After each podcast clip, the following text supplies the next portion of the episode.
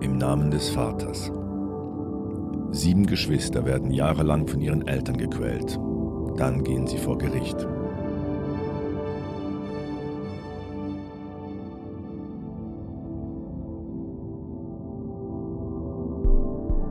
Das ist Nia Liest, der Sonntagsbonus zum Podcast «Apropos». Sieben Geschwister werden in ihrer Kindheit jahrelang von ihren streng religiösen Eltern geschlagen und auch psychisch unter Druck gesetzt. Und sie beschließen irgendwann im Erwachsenenalter, ihre Eltern vor Gericht zu bringen. Es ist die ungewöhnliche Geschichte, die die deutsche Journalistin Lena Niethammer für das Magazin aufgeschrieben hat. Es ist einer der längsten Texte, die je im Magazin erschienen sind. Sieben Kapitel umfasst ein Kapitel für jedes Kind. Das erste Kapitel, Clemens, das haben wir letzte Woche schon bei Nia List hören. Das findet man auch noch, wenn man im Feed eine Woche zurück scrollt.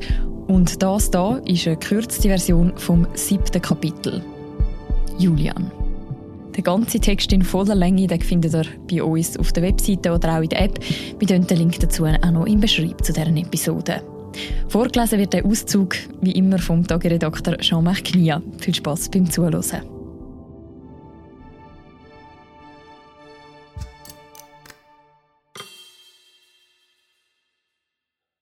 Es ist schon spät, da schickt Julian ein Familienfoto. Es war nicht leicht, eins aufzutreiben. Das Foto wurde 1997 oder 1998 aufgenommen. Ganz klar kann er das nicht rekonstruieren. Die Thuja-Hecke im Hintergrund lässt auf Allendorf schließen, wo sie im Haus der Brüdergemeinde lebten. Für einen unwissenden Betrachter zeigt das Foto eine glückliche Familie. Für Julian aber zeichnet sich hier in jedem Kind schon dessen zukünftige Rolle ab. Ganz vorne stehen Mutter und Vater. Beide lächeln in die Kamera, er mit offenem Blick, sie durch ihre Zahnlücke, eher verschmitzt. Stolz präsentieren sie das Baby Renatus. Julian sitzt in der Mitte des Bildes auf einer Mauer. Links und rechts von ihm Vinzenz und Clemens, beide lehnen sich zu ihrem großen Bruder. Links, etwas abseits, thront Gregor auf einem Pfosten. Er steht über den anderen, hat die Augen geschlossen und lacht unbekümmert. Auf der anderen Seite, auch etwas abseits vom Rest, sitzt Darius. Er hat wie Gregor die Augen geschlossen, strahlt aber das Gegenteil von dessen Leichtigkeit aus. Die Schultern hängen, die Hände wissen nicht wohin, das Lächeln gequält. Tess steht in der ersten Reihe. Heute ist an ihr nichts mehr, wie es auf diesem Foto war. Nicht die roten Haare, nicht die weibliche fromme Kleidung, nicht das Selbstbewusstsein im frechen Blick. Gekürzte Auszüge aus dem Protokoll von Julians erster Vernehmung am 9. Mai 2017.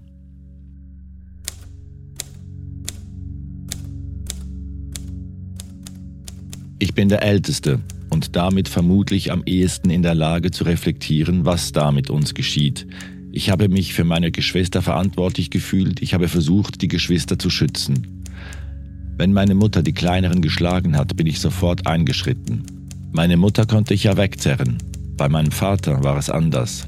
Da bin ich nicht sofort eingeschritten, weil Einschreiten mit einem hohen Opfer verbunden war.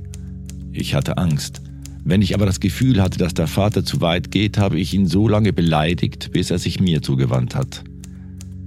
Ich kann mich erinnern, dass ich zu meiner Beruhigung ein großes Messer unter mein Kopfkissen gelegt habe. Ich kann heute gar nicht so genau sagen, was ich damit eigentlich wollte. Es hat sich wie eine Option angefühlt. Ich meine, ich hätte es auch einmal in die Hand genommen, als mein Vater in das Zimmer gekommen ist. Da ist aber weiter nichts passiert. Im Alter von 14 bis 18 Jahren bin ich immer häufiger eingeschritten. Mein Vater hat dann auch nicht mehr verlangt, dass ich mich auf den Boden lege, um geschlagen zu werden. Er wusste, dass ich das nicht mehr tun würde. Ich war immer etwas fassungslos, dass meine Geschwister das noch gemacht haben, obwohl sie sich auch hätten wehren können.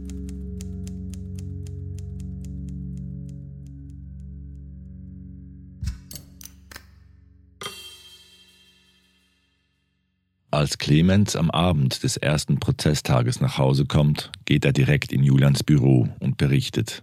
Es sei gut gelaufen, sagt er, die Eltern hätten die Taten eingeräumt und die Anwälte würden damit rechnen, dass zumindest die Mutter eine Haftstrafe bekomme. Der Richter habe sich auch zurückgehalten. Nur Vinzenz musste sich von einem Verteidiger fragen lassen, ob er, als er die Treppe runtergezogen wurde, vielleicht nur das Gleichgewicht verloren habe. Julian war nie von der Prozessidee begeistert. Er sagt, er habe vor langer Zeit verstanden, dass er den Kampf gegen seine Eltern nicht gewinnen kann, solange er ihn face-to-face -face führt. Gewinnen kann er nur durch Distanz, indem er sich von ihnen frei macht und einen eigenen Lebensentwurf findet, der besser ist ein Gegenentwurf zu ihrem. Er erklärt sich nur wegen Clemens und Vinzenz bereit, im Prozess auszusagen. Es wird das erste Mal seit Jahren sein, dass er auf seine Eltern trifft. Als Clemens mit seinem Bericht fertig ist, sieht Julian nachdenklich aus. Ich habe erwartet, dass die Eltern sich mehr wehren, sagt Julian. Unser Vater gibt nie irgendwas kampflos her. Das hat er noch nie gemacht. Er ist der Meister darin, Machtspiele zu spielen und von sich selbst abzulenken.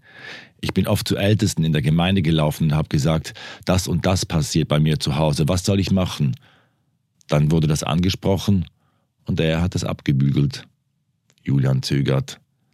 Ein bisschen Angst habe ich schon, fährt er fort, weil ich immer wieder festgestellt habe, dass man die in ihrer Welt auch mit Intelligenz und den besseren Argumenten nicht schlagen kann.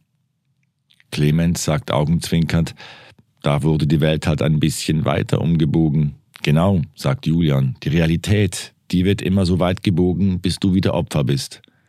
Mehr zu sich selbst als zu Clemens, fügte er hinzu. Aber das kann mir jetzt nicht passieren. Ich bin jetzt in meiner eigenen Realität. Ich kann nicht mundtot gemacht werden. Mit 18 weiß Julian, dass er zu Hause ausziehen könnte, ist aber gehemmt, weil seine Geschwister ihm sagen, dass sie ihn brauchen. Julian geht zu einem Therapeuten und fragt ihn, was er tun solle. Zu Hause kannst du deinen Geschwistern überhaupt nicht helfen, sagt der Therapeut. Du kannst immer mal Händchen halten, aber das bringt nichts. Du musst da raus. Du hilfst deinen Geschwistern nur, indem du ihnen zeigst, dass das geht. Und vielleicht kannst du ihnen sogar von außen die Hand reichen. Jahre später nimmt Julian erst Clemens, dann Gregor und zuletzt Vinzenz bei sich auf. Darius zieht nicht zu ihm. Tess nur für einen sehr kurzen Moment. Sie ist 16 und hält es zu Hause nicht mehr aus. Julian holt sie ab und bringt sie zu sich. Seine Frau Johanna geht mit ihr zum Jugendamt. Als die Eltern Julian dann wegen Entziehung Minderjähriger anzeigen, muss Tess zur Oma. Es dauert nicht lange, bis sie von dort ins Haus der Eltern zurückkehrt und das Jugendamt den Fall ruhen lässt.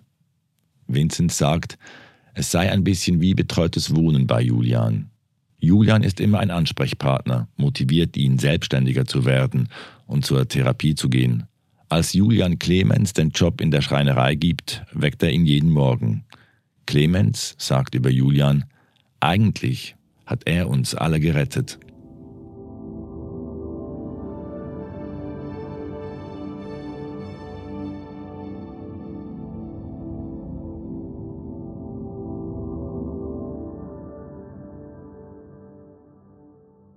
Herr L., schön, dass Sie da sind, sagt der Richter.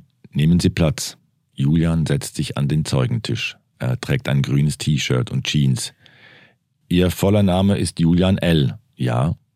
Sie sind heute wie viele Jahre alt? 34. Von Beruf bitte? Ich bin Tischlermeister. Und die Angeklagten sind Ihre Eltern? Jawohl. Der Richter beginnt in seinen Unterlagen zu kramen. Bei der Vernehmung haben die so angefangen. Ich zitiere. Ich erinnere mich an einzelne Episoden in der Kindheit, aber eigentlich war es ein System. Zitat Ende. Julian nickt und sagt, es hat sich nicht so angefühlt, als könnte eine Reduzierung auf einzelne Erlebnisse repräsentieren, was ich erlebt habe. Vielleicht auch, weil bei einem bestimmten Maß an körperlicher Bestrafung eine Gewöhnung einsetzt. Der Schmerz lässt schneller nach. Es ist die Einbettung der Gewalt in ein System aus Macht und Kontrolle, womit ich mehr zu kämpfen hatte. Sie haben auch gesagt, Zitat, ich habe meine gesamte Kindheit in Angst gelebt. Das war ein Dauerzustand, Zitat Ende. Julian sagt, es gab sicherlich auch kurze Momente, wo das in den Hintergrund gerückt ist. Aber ja, weil es immer ein System war, in dem man sich bewegt hat. Vielleicht kann man es vergleichen mit einem Überwachungsstaat. Nordkorea als Familie, da kann ich auch im Keller irgendwelche Freiheiten leben, aber man bleibt immer in einem Zustand der negativen Achtsamkeit, in dem man versucht, etwas zu vermeiden. Während der gesamten Zeit, als sie noch zu Hause wohnten, ging der Vater arbeiten, sagt der Richter. Ja. Und die Mutter blieb zu Hause. Ja. Okay, dann ist klar, sie kriegt schon mal mehr mit als der Vater. Ja. Gab es denn eine Art Rollenverteilung, wer wofür zuständig war? Julian erzählt, als er klein war, sei die Gewalt vor allem vom Vater ausgegangen. Die Mutter habe ihm berichtet, der Vater dann geurteilt und vollstreckt. Er selbst habe sich damals noch anhand eines groben Bußgeldkatalogs ausrechnen können, was ihn ungefähr an Schlägen erwarte. Später sei das nicht mehr möglich gewesen. Irgendwann beginnt auch die Mutter Gewalt auszuüben. Mit zunehmender Anzahl der Kinder wird die Gewalt dann immer extremer und auch noch willkürlicher, als die Mutter zu trinken anfängt. Für ihn jedoch sei auch später immer der Vater zuständig gewesen. In der Grundschule habe er seine Mutter einmal harsch weggeschubst, als sie ihn schlagen wollte, und danach habe sie es nie wieder bei ihm versucht. Einer der Anwälte fragt ihn, ob er seine Eltern für Sadisten halte. Julian überlegt. Ich glaube nicht, dass sie morgens mit der Lust zu quälen aufstehen, sondern eher mit dem ganz großen Bedürfnis, eine Scheinwelt aufrechtzuhalten, die eigentlich schon komplett niederliegt. Wir sollten wie eine glückliche, heile, große christliche Familie wirken. Es ist ihnen ja auch immer wieder gelungen, dass andere diesen Eindruck gewinnen. Je kaputter es im Inneren wurde, desto mehr Energie mussten sie reinstecken. Der Richter beginnt Punkt für Punkt die Anklage durchzugehen. Mehr als Anekdote erwähnt Julian, dass der Vater mal in die Notaufnahme musste, weil er sich einen Finger brach, als er eines Nachts Darius aus dem Bett zog und auf ihn einschlug. Der Richter horcht auf. Sie haben gesagt, am Anfang konnten Sie sich bei Ihrem Vater ungefähr ausrechnen, welche Strafe Sie für Vergehen bekommen werden. Das, was Sie gerade geschildert haben, klingt nicht nach irgendeiner vorher überlegten Strafe. Ja, das war schon in der Zeit der willkürlicheren Gewalt. Auch vom Vater? Ja. Natürlich war er weniger anwesend, aber er hat sich genauso entwickelt. Ich weiß noch die letzte Gewalt, die ich erlebt habe, bevor ich ausgezogen bin. Da hat mir mein Vater mit der Faust ein blaues Auge geschlagen. Das war auch keine geplante Bestrafung, sondern eine spontane Reaktion auf eine Situation, wo er seine Macht mir gegenüber nicht aufrechterhalten konnte. Julian hatte vorher einmal von diesem Moment erzählt. Das Haustelefon funktionierte nicht und als er zu seinem Vater sagte, das Telefon ist leer, ich brauche neue Akkus, antwortete sein Vater, kann nicht sein. Doch, sagte Julian, ein Telefon kann nicht leer sein, Julian, ermahnte ihn der Vater, die Akkus des Telefons sind leer. Anstatt sich wie sonst sofort zu korrigieren, hielt Julian inne. Pass mal auf, Papa, erinnert er sich gesagt zu haben, wir kommunizieren hier. Sinn von Kommunikation ist, dass die Botschaft ankommt. Wenn ich dir sage, das Telefon ist leer, weißt du genau, was ich meine. Damit ist der Sinn von Kommunikation erfüllt. Es mag ja sein, dass es sprachlich korrekter ist, wenn ich dir sage, die Akkus sind leer. Aber wir sind hier in einer Familie, da muss es möglich sein, dass irgendwann mal was auf entspannte Art stattfindet. Es ist das erste Mal, dass er seinen Vater so belehrt. Sekunden später spürt Julian die Faust im Gesicht. Julian erklärt dem Richter, wenn jemand seine Macht nicht anerkannt hat, ist er eskaliert. Dann hat er seine Stellung als Patriarch mit allen Mitteln verteidigt. Der Richter fragt, wie haben Sie reagiert? Ich habe sofort zurückgeschlagen. Es ist schwer, Julians Erinnerungen an das einnehmende, beängstigende Charisma seines Vaters mit dem Mann auf der Anklagebank zusammenzubringen. Während die Mutter neben ihm weint und schluchzt, wirkt der Vater die meiste Zeit wie auf Valium. Sein Gesichtsausdruck ist gleichgültig, die Schultern hängen, der Kopf ist leicht zur Seite geneigt. Während der Aussagen seiner Kinder starrt er oft unbeteiligt aus dem Fenster. Die wenigen Male, die ihm der Richter eine Frage stellt, spricht er so langsam, als koste ihn jedes Wort Kraft. Nachdem Julian seinen Vater das erste Mal vor Gericht sieht, sagt er zu mir, den Ausdruck, den der Vater da im Gesicht hat, den habe ich so noch nie an ihm gesehen. Julian erzählt, als ich 17 war, hatte ich meine erste Freundin. Das war eine richtig gute Beziehung, sehr ernst. Ein Jahr waren wir zusammen und dann hat sie mit folgender Begründung mit mir Schluss gemacht. Sie liebe mich zwar, habe aber Angst und sehe Anzeichen dafür, dass ich so werde wie mein Vater. Das war ein richtiger Schlag ins Gesicht. Du spinnst, habe ich gesagt. Das allerletzte, was ich will, ist so zu werden. Alles in mir verurteilt dieses Verhalten. Das ist, was ich am meisten hasse. Ich bin dann in ein Loch gestürzt und am Boden von diesem Loch, nachdem ich mich im Elend gesuhlt und jedem die Schuld gegeben hatte, auch ihr, habe ich gemerkt, Alter, die hat recht. Ich bin heute ein selbstbewusster Typ, aber damals war ich ganz klein. Ich habe wirklich überhaupt nichts von mir gehalten. Ich habe gedacht, ich bin der größte Trottel, war unsicher, leicht depressiv, ganz schwaches Selbstbewusstsein und dann diese große Verzweiflung der Situation zu Hause gegenüber. Und wenn du, wie ich, eigentlich eine dominante Persönlichkeit hast, so ein starker Typ bist, du dann aber unsicher wirst, dann bist du extrem gefährlich. Das ist dann dieser krankhafte Narzissmus. Du bist ständig um dein eigenes Ego besorgt. Und wenn du kritisiert wirst, schießt du gleich absolut konfliktunfähig. Ich habe nicht sie geschlagen, aber ich habe mich viel geschlagen, weil Gewalt für mich ein normaler Teil der Lösung war. Das hat sie gespürt. Mein Vater hatte auch eine beschissene Kindheit. Der ist ja auch nicht aus Spaß so geworden. Und ich gehöre schon zu den Kindern, die unserem Vater sehr ähnlich sind. Einfach wie ich bin, was für Skills ich habe, das ist relativ vergleichbar. Das Natürlichste, was mir passieren kann, ist, die ganze Geschichte zu wiederholen, wenn ich nicht eine richtig große Anstrengung unternehme, dann komme ich genau dahin. Am fünften und letzten Prozesstag ist der Zuschauerbereich voller als sonst. Julian sitzt neben Joanna. Sie haben ihre zweite Tochter dabei, die drei Monate alte Mimi. Tess sitzt neben ihrer Betreuerin und Natascha neben ihrer Mutter und deren Lebensgefährten. Sogar Vinzenz Mitbewohner ist gekommen. Der Richter schaut zu Mutter und Vater. Sollen zur Nachtragsanklage noch Angaben gemacht werden? Zum ersten Mal im Laufe des Prozesses treten nun die Verteidiger der Eltern proaktiv auf.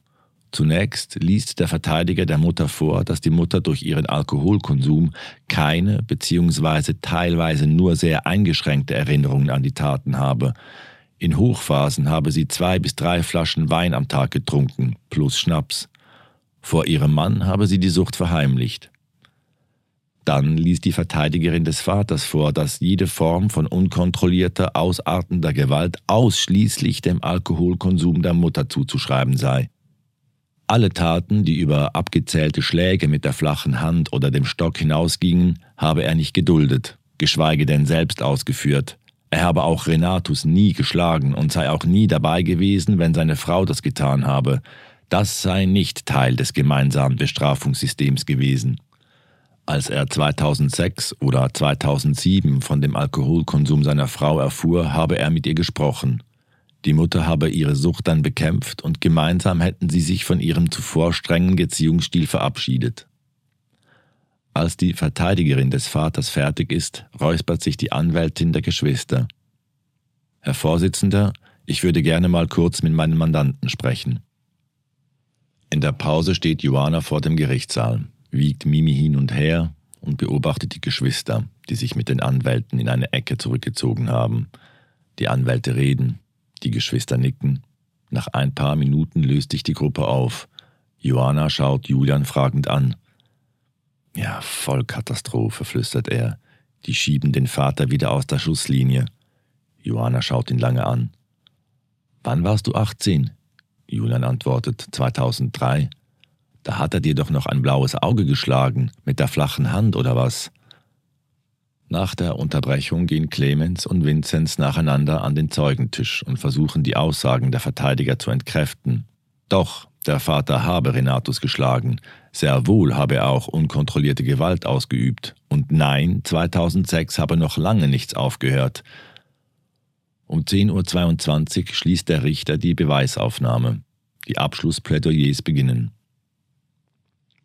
Der Staatsanwalt fordert drei Jahre und zwei Monate Haft für die Mutter und zwei Jahre und fünf Monate für den Vater. Die Anwälte der Geschwistern fordern zusätzlich je 70.000 Euro Schadenersatz für Clemens und Vinzenz. Die Verteidiger halten dagegen. Es gebe durchaus einiges, das man für die Eltern in die Waagschale werfen könne, sagen sie. Julian prustet los. Beide Angeklagten seien strafrechtlich unbelastet würden ihre Taten bereuen und hätten sich von Anfang an geständig gezeigt, um den Kindern zu ersparen, vor Gericht aussagen zu müssen. Den Rahmen für die Erziehung habe die Religion gesteckt. Die Angeklagten seien selbst in schwierigen Verhältnissen groß geworden und mit den vielen Kindern völlig überfordert gewesen. Bei den Taten habe die Mutter unter Alkoholeinfluss gestanden und der Vater habe keine exzessive Gewalt ausgeübt. Sie hätten beide von allein erkannt, dass ihr Erziehungsstil falsch war, sich geändert und würden heute darunter leiden, keinen Kontakt zu ihren Kindern zu haben. Die Verteidiger beantragen zwei Jahre auf Bewährung für die Mutter und elf Monate auf Bewährung für den Vater. Der Verteidiger der Mutter sagt, ins Gefängnis stecken kann nicht die Lösung sein. Die Angeklagten kümmern sich um den Renatus. Gut, sagt der Richter und stapelt seine Ordner aufeinander. Dann werden wir uns jetzt beraten.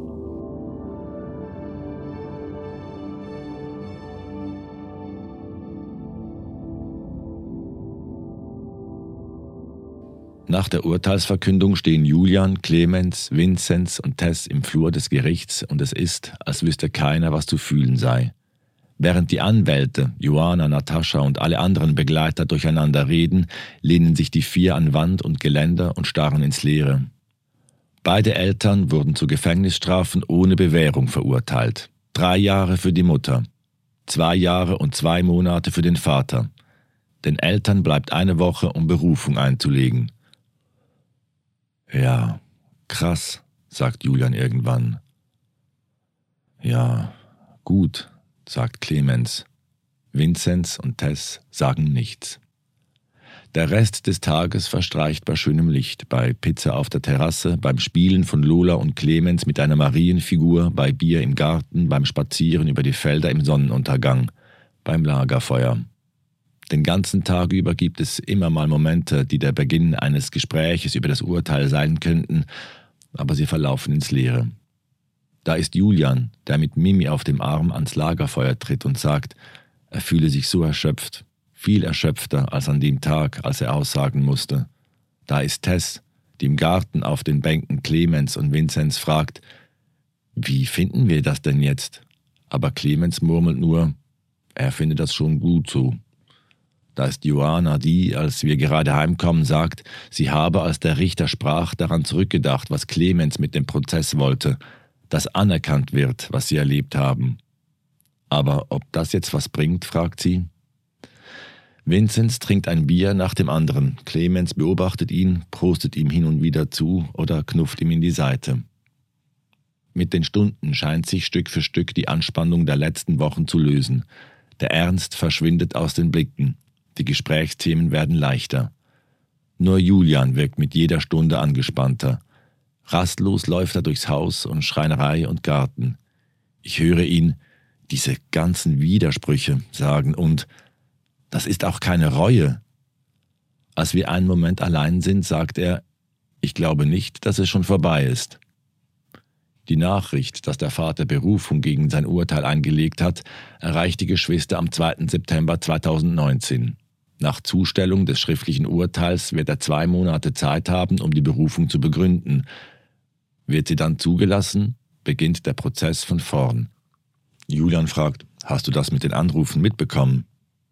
Im Oktober 2019 werden alle Geschwister von den Eltern angerufen. Vinzenz und Clemens gehen nicht dran. Tess nimmt zweimal ab, weil sie die Nummer nicht kennt, legt aber gleich wieder auf. Julian ist der Einzige, der sich auf ein Gespräch einlässt. 40 Minuten telefoniert er mit seiner Mutter. Er sagt, eigentlich sei es ein gutes Gespräch gewesen. Sie wollte wissen, ob ich ihr vergeben kann. Ich habe gesagt, dass ich nie daran gezweifelt habe, dass sie mich liebt. Das ist wirklich so. Dass es aber trotzdem eine Menge Dinge gibt, die verhindern, dass wir aufeinander zugehen können. Das hat nichts damit zu tun, ob ich ihr das, was sie mir angetan hat, vergeben kann, sondern damit, dass sie ein völlig falsches Menschenbild hat. Julian erklärt ihr, dass sie extrem unfrei sei, solange sie sich daran klammere, dass eine Frau unter ihrem Mann stehe. Seine Mutter entgegnet, dass diese Hierarchie gar kein so großes Problem wäre, wenn sie einen anderen Mann gehabt hätte, einen wie ihre Schwestern zum Beispiel. Ja klar macht es einen Unterschied, wer da oben steht, habe ich gesagt, erzählt Julian. Diktatur ist ja auch nicht scheiße, wenn der Diktator ein ideales Wesen ist, aber vor Gericht kannst du nicht sagen, naja, der Mann, der über mir steht, der hat das so herbeigeführt, da würde das ganze Gericht lachen. du gehst jetzt in den Knast dafür, dass du dich dieser Ordnung gebeugt hast. Das konnte sie dann ganz gut annehmen. Julian erwischt sich dabei, wie er plötzlich wieder hofft, dass seine Mutter sich ändert. Er wünscht sich, dass sie sich von dieser Ideologie befreit, nicht für ihn, sondern einfach für sie selbst, weil sie das wert sei. Sich selbst wünscht er, dass er die entscheidenden Sätze sagt. Er will spüren, dass seine Worte diese Macht haben. Doch dann erfährt er zwei Dinge. Seine Mutter erzählt ihm, das Ziel ihrer Berufung sei, die Strafe des Vaters auf Bewährung herunterzuhandeln, um sicherzustellen, dass sie weiterhin Renatus versorgen könnten. Nur für ihn nehmen sie das auf sich. Nach Julians Meinung hingegen schieben sie Renatus vor, um sich wieder einmal als Helden feiern zu lassen. Dann ruft noch die Großmutter bei Julian an. Jemand aus der Gemeinde der Eltern habe ihr erzählt, die Eltern würden dort berichten, dass sie mit allen Kindern sehr gute Gespräche führen, dass man aufeinander zugehe und Vergebung stattfinde. Es habe sogar ein sehr gutes Gespräch zwischen dem Vater und seinem ältesten Sohn, also Julian, stattgefunden, gibt die Oma wieder. In der Gemeinde freue man sich sehr darüber. Julian schnaubt. Jetzt hatte ich dieses Gespräch mit meiner Mutter und dann wird das benutzt, um da seinen Ruf aufzupäppeln. Mein Vater hat noch nicht mal versucht, mich zu erreichen. Julian sagt, sofort fühle er sich wieder machtlos. Und dann sei da auch diese Angst, dass die Eltern so ihre Berufung aufziehen. Sie hätten die Kinder um Vergebung gebeten, würden wieder gute Gespräche mit ihnen führen, müssten für den Renatus da sein, der ja auch nachweislich nicht von ihnen weg wolle. Julian sagt, dann kommen Sie damit durch. Das Spiel können Sie richtig gut. Er sagt, er bewundere Vinzenz und Clemens. Wenn er sich aufrege, winken sie ab und sagen, ein deutsches Gericht hat sich die Sache ganz genau angeschaut und hat unsere Eltern zu Haftstrafen verurteilt. Da gibt es ein 30 Seiten langes Urteil. Ob das jetzt einen Monat weniger wird oder nicht, das Urteil bleibt trotzdem bestehen. Trotz all der Verzweiflung, die sie in sich tragen, seien sie in vielen Momenten ziemlich entspannt, viel entspannter als er. Clemens und Vincent sind kein Spielball des Kindheitstraumas, sagt Julian. Sie sind auch nicht versucht, das zu kompensieren. Und er? Manchmal denke ich, ich werde jetzt wieder mehr instrumentalisiert als noch vor drei oder vier Jahren, antwortet er. Ich hatte so eine große Distanz zu meinen Eltern aufgebaut, dass es keine Schnittstellen mehr gab. Und jetzt wird das wieder gemacht. Sie benutzen mich. Das finde ich scheiße. Und dann sind meine Gedanken nicht mehr so rational wie sonst. Dann denke ich, ihr sollt verschimmeln hinter Gittern, bis ihr es mal checkt. Es vergeht fast ein Jahr bis zum Berufungsverfahren. Clemens wirkt seit dem Urteil gelassener. Er sagt, es habe ihm einen Teil seiner Würde zurückgegeben. Als er und Vinzenz im Frühling 2020 je 50.000 Euro Schadenersatz von den Eltern bekommen, überlegt er, wieder in die Nähe von Vinzenz und Julian zu ziehen. Er will mit Vinzenz zusammen etwas von dem Geld aufbauen. Er sagt, er vermisse seine Familie. Vinzenz geht weiter zur Therapie. Jedes Mal, wenn ich mit ihm spreche, wirkt er selbstbewusster. Er erzählt, er habe nun oft diese Momente, da stehe er in seinem Zimmer, höre der Stille zu und plötzlich werde er von einem Glücksgefühl überwältigt, das ihm einen Schauer den Rücken hinunterläuft. Im Frühjahr 2020 lernt er seine erste Freundin kennen. Tess verlängert nach den Anrufen der Eltern ihren Aufenthalt in der Psychiatrie. Sie schreibt eine Liste mit all den Gründen, warum sie keinen Kontakt zu ihnen will, und hängt sie für schwache Momente an die Wand, über dem Schreibtisch. Grund Nummer 6, weil sie uns manipulieren.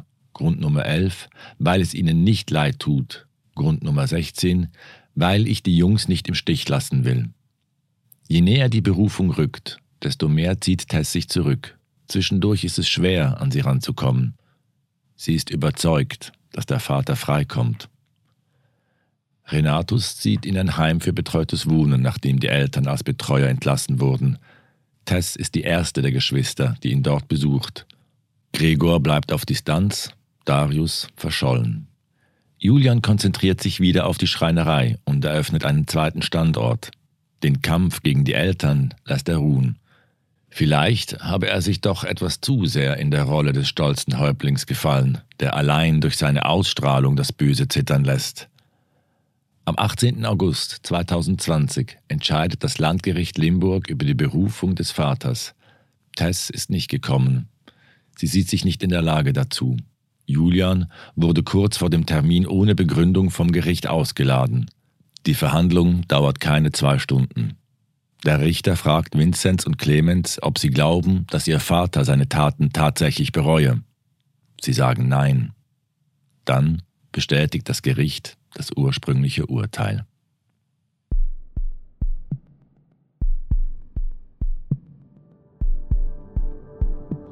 Im Namen des Vaters, der ganze Text von der Lena Niethammer, findet ihr auch noch im Beschreib zu dieser Episode verlinkt. Und das war es, der Sonntagsbonus zum Podcast «Apropos».